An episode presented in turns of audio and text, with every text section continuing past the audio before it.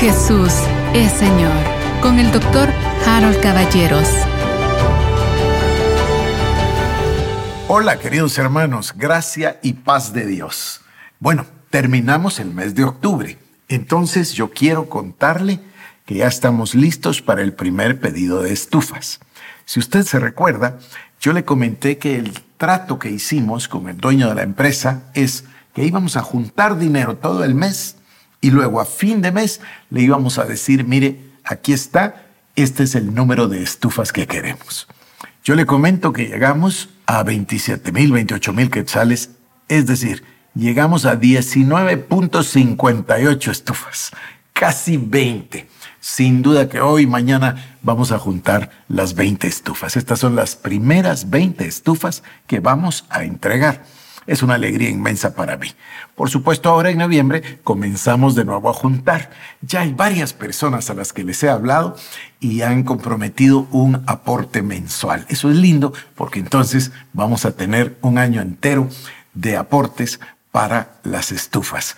Yo platicaba con los hermanos de medios. Medios le llamamos nosotros a nuestros medios de comunicación de la iglesia y quienes hacen posible este programa todos los días. El devocional, el programa en vivo, el discipulado virtual, etc.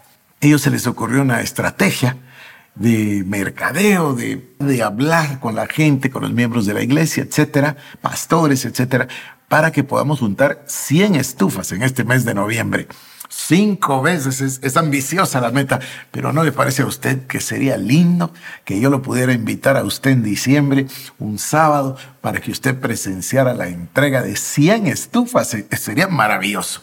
Es un sueño. Pero en fin, cada mes cuando entregamos las estufas vamos a hacerle a ustedes partícipes a través de este medio, a través del video, de, de las caritas lindas y las sonrisas y, sobre, y lágrimas también, pero sobre todo el agradecimiento a Dios de cada una de esas madres de familia que va a recibir su estufa mejorada. Bueno, esto me hace a mí inmensamente feliz.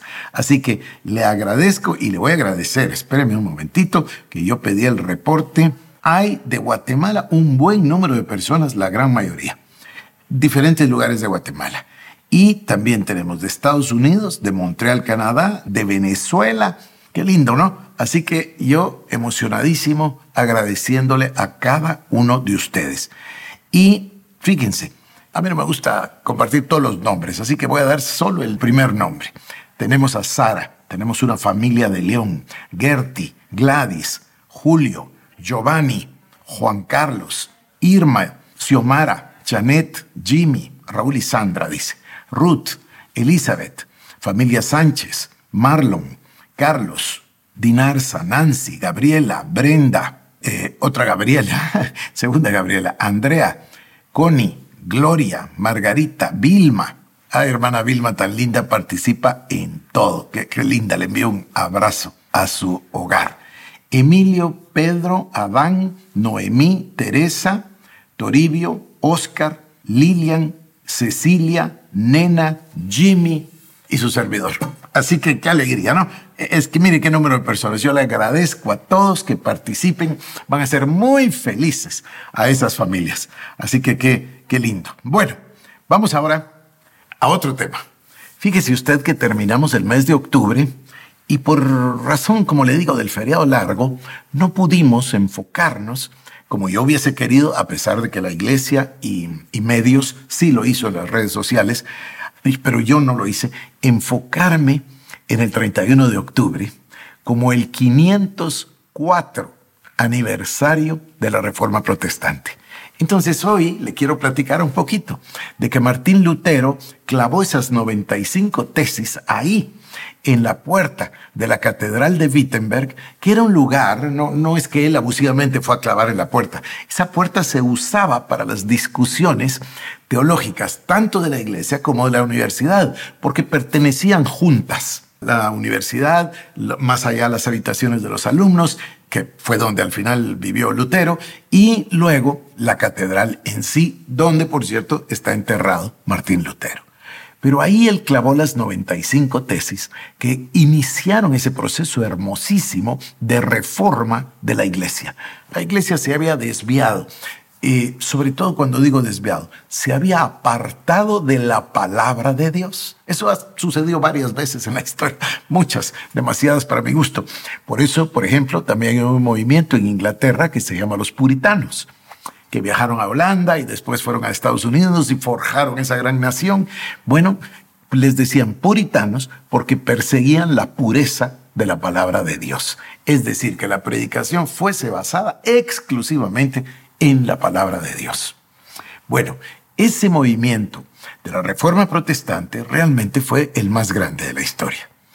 Y se debe a una cantidad de elementos. Yo lo invito a usted para que mire la serie nuestra. Hicimos, no me acuerdo cuántos programas, pero muchísimos. Pienso que más de 100 sobre el tema de la reforma. Yo viajé a todos los lugares con los precursores, con Grostet y también con Wycliffe, y fuimos a ver el lugar de Hus y de Lutero y de Calvino, etcétera, etcétera, Zwingli. No, no, no, le vamos por todas partes en Europa en el programa para hablar de la, de la reforma como el, quizás lo más grande que hubo. Claro, hay otra razón ahí, que es cómo Dios hizo que se hiciera el papel, que se hiciera la tinta y luego que se hiciera la imprenta. Y entonces, no solo las 95 tesis, eso es lo de menos, la palabra de Dios llegó a todos. Y eso generó una reforma que nosotros describimos con cinco expresiones. Y voy a resumir entonces la reforma protestante con esos cinco conceptos, el primero del cual dice sola escritura. Esto en latín, en castellano, solo la escritura, es decir, solo la palabra de Dios. Mire que a veces yo he mencionado que a mi gusto la iglesia de hoy, del siglo XXI, otra vez se ha apartado.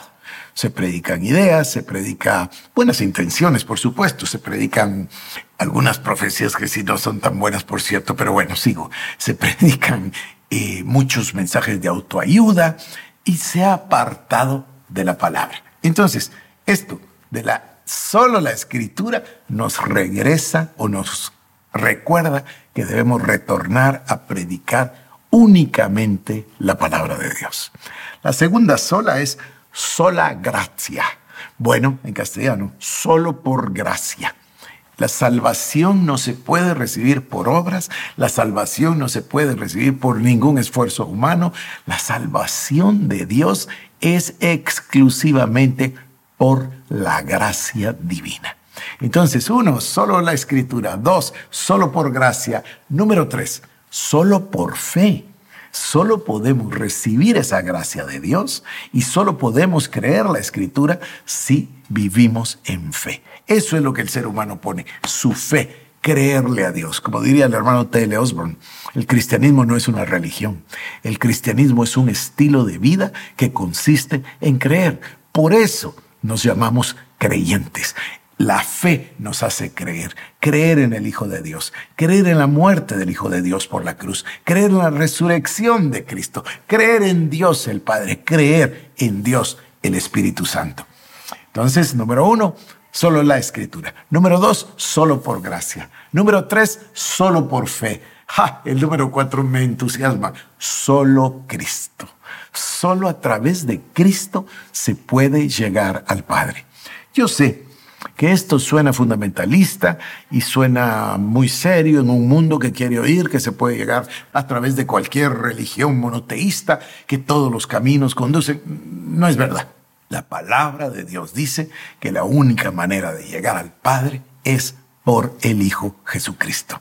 Entonces, solo la Escritura, solo por gracia, solo por fe, solamente por el sacrificio de Cristo exclusivamente a través del Señor Jesús.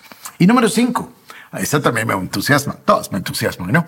Solo la escritura, solo por fe, solo por gracia, solo por Cristo y el quinto, solo a Dios sea la gloria.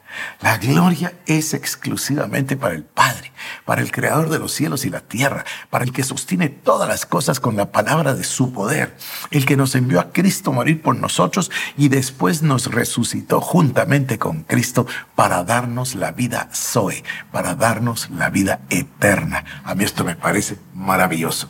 Así que le resumí muy brevemente las cinco solas solo la escritura, solo por gracia, solo por Cristo, solo por fe y a Dios sea toda la gloria. Nos vemos mañana. Mire que si usted nunca se ha apuntado al discipulado virtual, todavía puede hacerlo. Ustedes envíen su mensaje, le enviamos el código para que usted pueda entrar, porque es un grupo cerrado y vamos a estar felices de que usted esté con nosotros. Por hoy, que Dios les bendiga. Jesús es Señor. Con el doctor Harold Caballeros.